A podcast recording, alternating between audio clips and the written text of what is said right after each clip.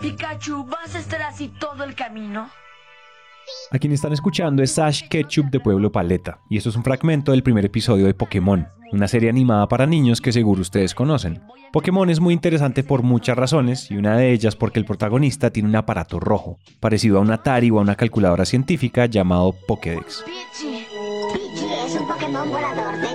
Es el más dócil y fácil de capturar. Esa voz que escuchan es Dexter, y el Pokédex es el aparato que habla y que le resuelve a Ash todas las dudas sobre el mundo Pokémon. Lo único que hay que hacer es preguntarle cosas y él te va a responder. Pokémon fue escrita en 1996, hace 24 años cuando esa tecnología era impensable, porque eso que significaba Dexter hace dos décadas hoy suena familiar.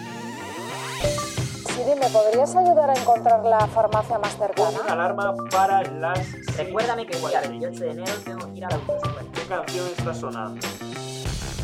Gracias a la tecnología hoy podemos ordenar una pizza, encontrar el taller más cercano a nuestra casa o prender una lámpara sin necesidad de un solo clic, todo por medio de nuestra voz.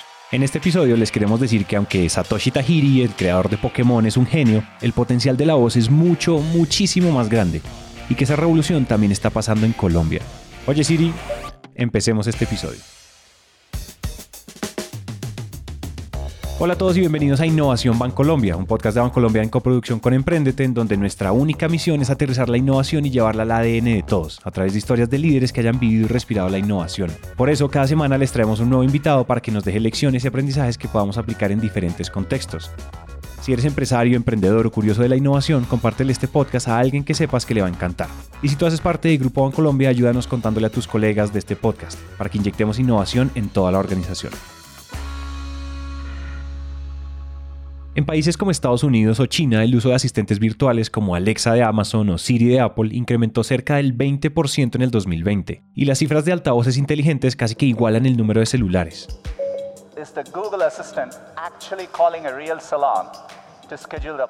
En 2018, por ejemplo, Sundar Pichai, el CEO de Google, presentó una versión muy avanzada del asistente de Google, capaz de llamar y de agendar citas por nosotros. Y aunque estos tres asistentes virtuales, el de Google, el de Amazon y el de Apple, sean los más reconocidos en Occidente, no podemos dejar de lado el asistente de Baidu, una empresa china de tecnología muy grande que según muchos expertos es muy superior, pero que por el momento solo habla en chino. De hecho, las tecnologías relacionadas con la voz aparecen de primeras en muchos de los bancos de tendencias de todo el mundo, y esa revolución también llegó a Latinoamérica. Existe una empresa en Colombia que está potenciando muchas industrias a través de las interacciones del lenguaje y el uso de la voz. En Voz lo que hacemos es que inte- integramos tecnologías de voz con inteligencia artificial y entendimiento del lenguaje natural para escalar y automatizar conversaciones, pero finalmente el propósito de nosotros es transformar y potenciar la manera en cómo los corporativos se comunican con sus usuarios o clientes. Alejandro López es el director comercial global y cofundador de Bossy, una empresa ubicada en Medellín y que desde el 2016 ha hecho posible que miles de personas interactúen de manera cercana con diferentes compañías prestadoras de todo tipo de servicios a través de interacciones por voz. Bossy es posible gracias a los avances que ha tenido la inteligencia artificial, que en palabras muy sencillas es la capacidad que le damos a las máquinas con el objetivo de que tengan habilidades humanas, como lo son, por ejemplo, leer, escribir o hablar. Dentro de todo este mundo hay dos términos muy importantes, que son Machine Learning y procesamiento del lenguaje natural. Quien habla a continuación es Ricardo Marín, el CTO y cofundador de Bossy. Digamos que nosotros con la voz lo que hacemos es que básicamente tomamos mucha información, mucha información de la voz, es decir, grabaciones de voz, donde nosotros teniendo el texto de esas grabaciones podemos de alguna u otra manera con técnicas de eh, Machine Learning podemos encontrar las relaciones que existen entre cómo las personas dicen una letra, la A, la B, la C, la D, y el texto que, que representa.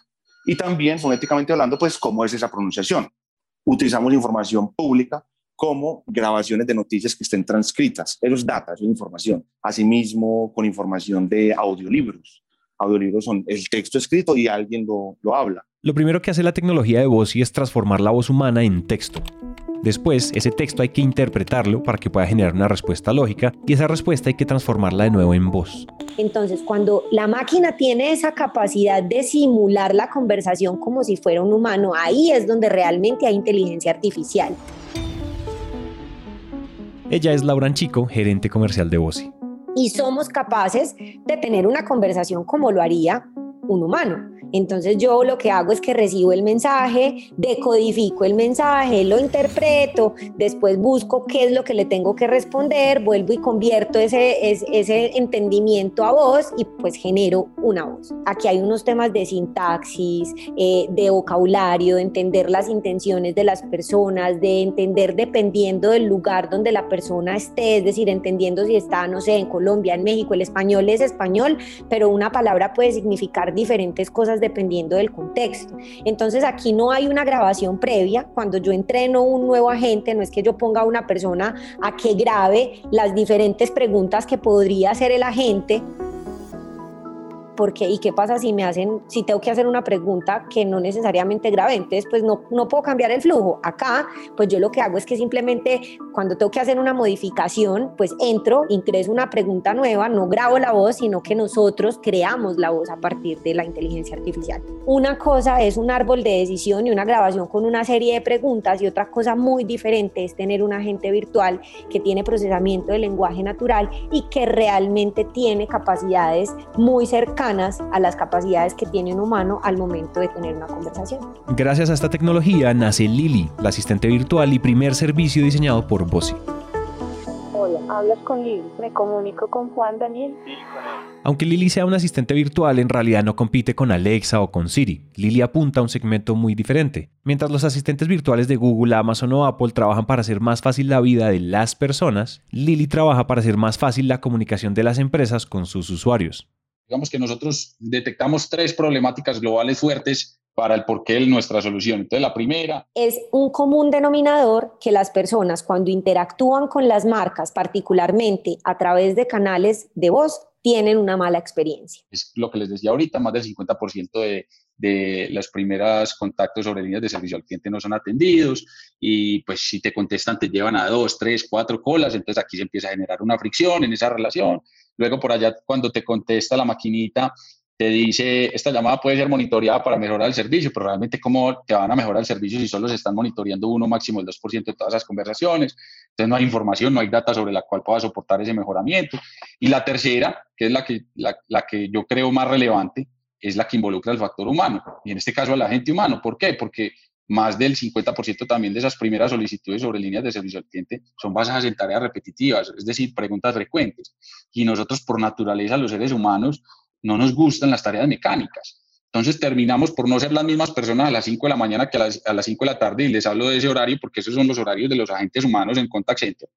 Entonces aquí hay un desgaste físico, emocional poderosísimo y ese desgaste finalmente lo que va a hacer es que en una conversación, ¡pum!, este agente va, va a estallar, va a convulsionar y por evidentes razones, y aquí ya no hay fricciones, sino que ya aquí hay una fractura en la relación entre el usuario, el cliente y la compañía. ¿Qué pasa? Que las compañías tienen unas capacidades limitadas y esa es una de las razones por las cuales hoy no tienen la capacidad de prestar un mejor servicio y de brindar una mejor experiencia a sus usuarios cuando llaman a contactarlos por X o Y situación.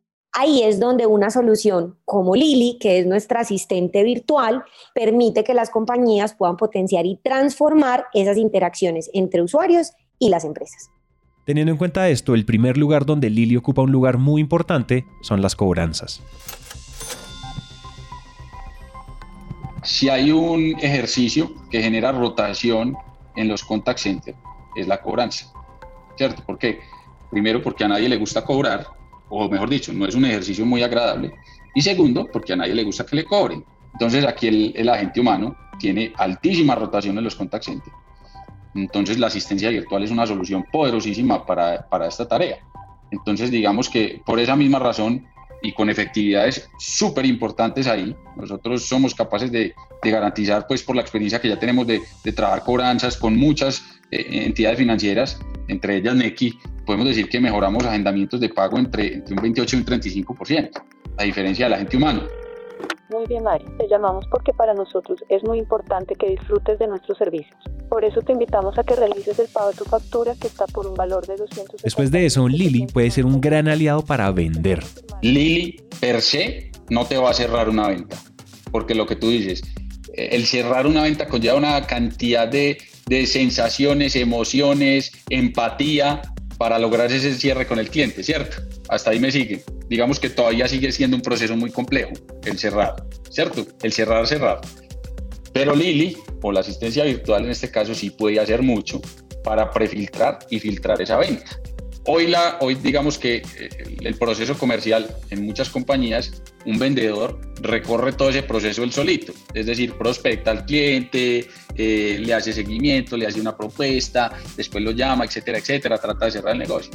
Pero Lili lo que sí puede hacer por ese, ese cerrador o ese vendedor es tener esa capacidad de prefiltrar y filtrar ese, ese lead para determinar si realmente tiene la capacidad o un alto porcentaje para que el agente humano sea mucho más efectivo en el cierre. Entonces, por ejemplo, llega Maggie y vio una publicación de una empresa X que está ofertando un curso online. Entonces ella se metió a Facebook, vio eh, por ahí una publicación y le dio clic a esa publicación. ¿Qué podía hacer Lili? Lili, apenas usted, Maggie, le dio clic a esa publicación, al minuto, a los dos minutos, a los tres minutos, para no perder esa, esa, ese ímpetu que tiene Maggie del interés que mostró por el curso, Lili dispara una llamada y empieza a hacerle preguntas más de fondo para realmente determinar qué tanto interés puede tener Maggie en realmente acceder a ese curso. Me comunico contigo para contarte que cuentas con un cupo disponible. Puedes utilizarlo en cualquiera de nuestras tiendas y outlets a nivel nacional. Contamos con nuevos productos y colecciones. ¿Te interesaría acceder al cupo? Sí, me interesa mucho.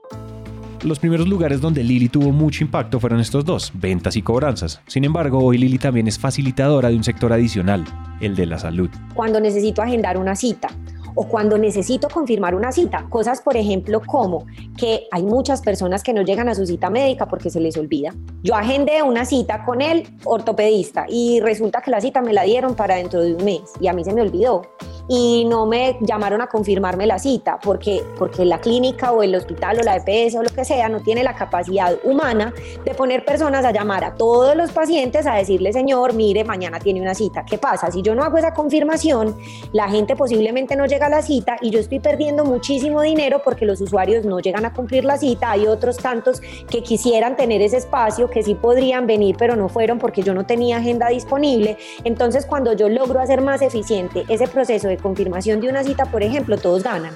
¿Nos puedes confirmar, por favor, si vas a asistir o no vas a asistir a la cita? No puedo asistir.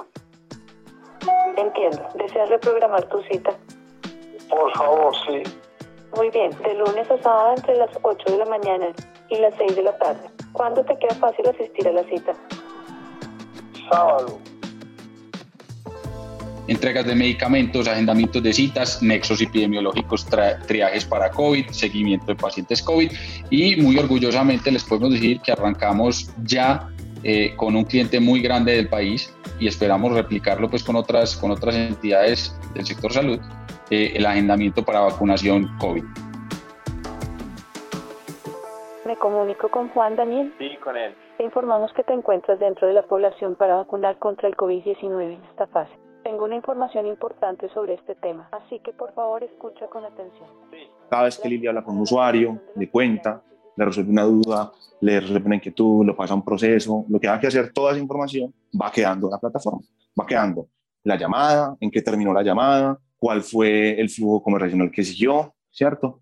Toda la transcripción de la llamada, lo que dijo la gente, lo que dijo el usuario y la grabación de la llamada, además de análisis de la información qué palabras dijeron, cuáles son las palabras que más dicen, cuando Lili no entiende, cuáles son las palabras que más dicen, que hacen que Lili no entienda. Pero uno de nuestros principales focos es que esa interacción sea bastante empática. Ahora, desde el punto de vista técnico, es otro avance que nosotros tenemos y es que hemos logrado parametrizar más de ocho acentos en la región. Eh, y, pues entenderán la complejidad de un, de un, idioma como el castellano, con todas las variables derivaciones que tiene.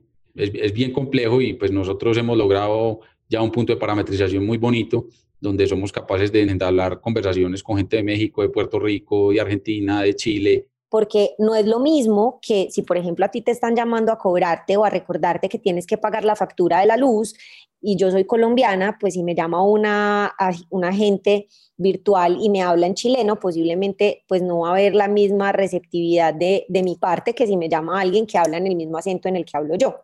Ese tipo de, em, de funcionalidades que tiene la plataforma hace que haya más empatía, que haya más cercanía, pero definitivamente también hay algo y es que la marca, dependiendo del tipo de experiencia que quiere generar, pues es quien define cuál es el rol que debe asumir Lili. Si Lili debe ser más tosca o más tosca, más que tosca, debe ser más directa, eh, también por la forma y las frases que ella dice y la forma en la que dice las cosas, eso es importante. Para nosotros generar esa empatía es fundamental.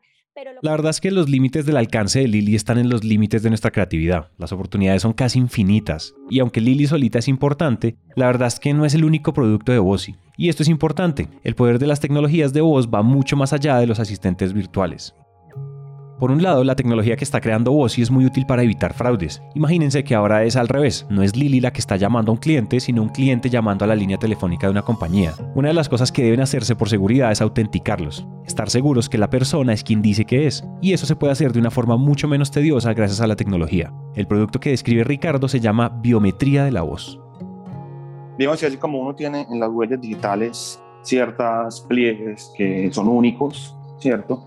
De la misma manera, en la boca y las cuerdas vocales, digamos como todo ese aparato que eh, ayuda, bueno, que genera la voz, ¿cierto? Que genera el habla, crece distinto para cada persona, ¿cierto? Las cavidades son distintas, la forma de la boca es distinta, a eso sumémosle la forma en la que hablamos cada quien, tenemos un acento, un tono, y además, pues, el contexto sociocultural también.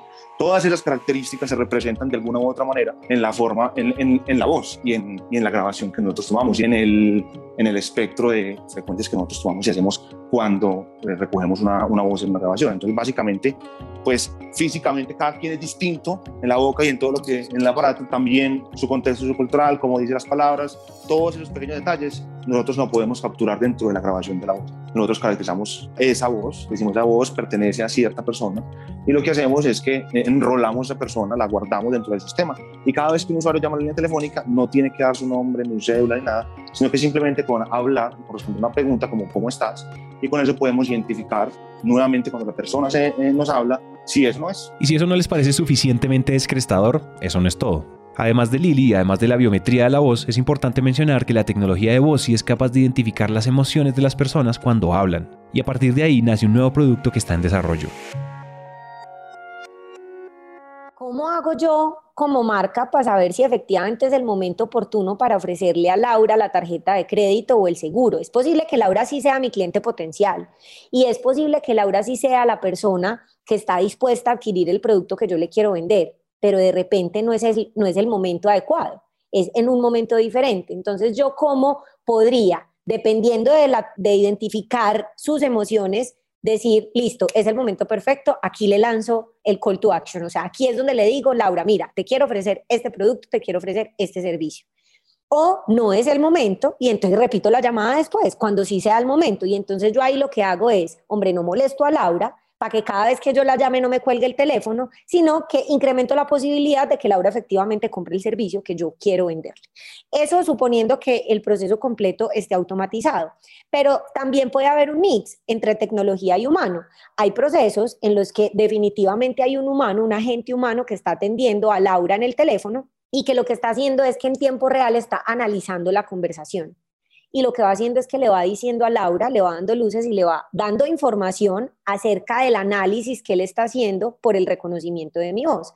Y yo a partir de esa información que obtengo en tiempo real, pues voy tomando decisiones de qué debo hacer, cuál es el siguiente paso. Le ofrezco ya la tarjeta de crédito eh, o decido que mejor la vuelvo a llamar en otro momento o ahí tomo decisiones. Y el objetivo es que podamos nosotros estar constantemente dándole sugerencias a los agentes, a la compañía como tal, de cómo puede mejorar ese proceso de comunicación.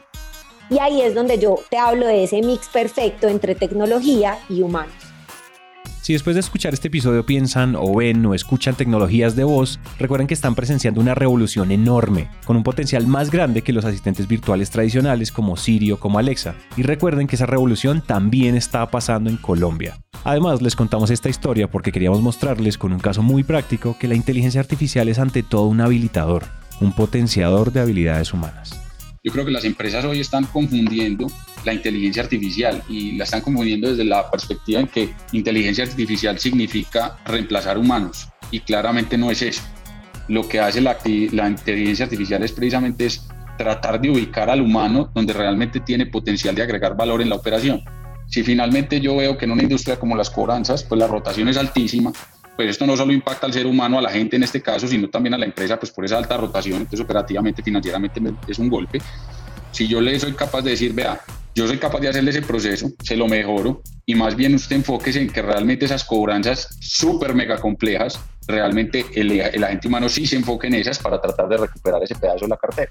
Eh, esto nos reta a que los seres humanos desarrollemos capacidades que tenemos los humanos y que una máquina nunca va a tener y que las personas que antes estaban siendo contratadas para realizar procesos operativos tengan oportunidades de de maximizar sus capacidades y dedicarse a hacer tareas que son mucho más estratégicas, que generan mucho más valor a las compañías. Entonces, yo no digo que es el futuro, este es el presente, ya, ya está pasando, ya lo estamos haciendo, lo estamos haciendo en Colombia además.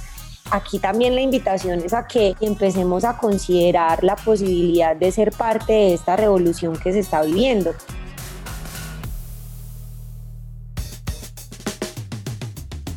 Hasta aquí llega este episodio. Recuerden que si quieren más contenidos como artículos, infografías o videos sobre todos estos temas, pueden ir a www.grupobancolombia.com slash innovación. La producción, el reportaje y el libreto de este episodio estuvo a cargo de Magdala Mora, la edición por Juan Pablo Ramírez, el trabajo gráfico por Luisa María Ríos y el diseño de sonido por Juan Diego Bernal. Nuestra invitada especial de hoy fue Lili.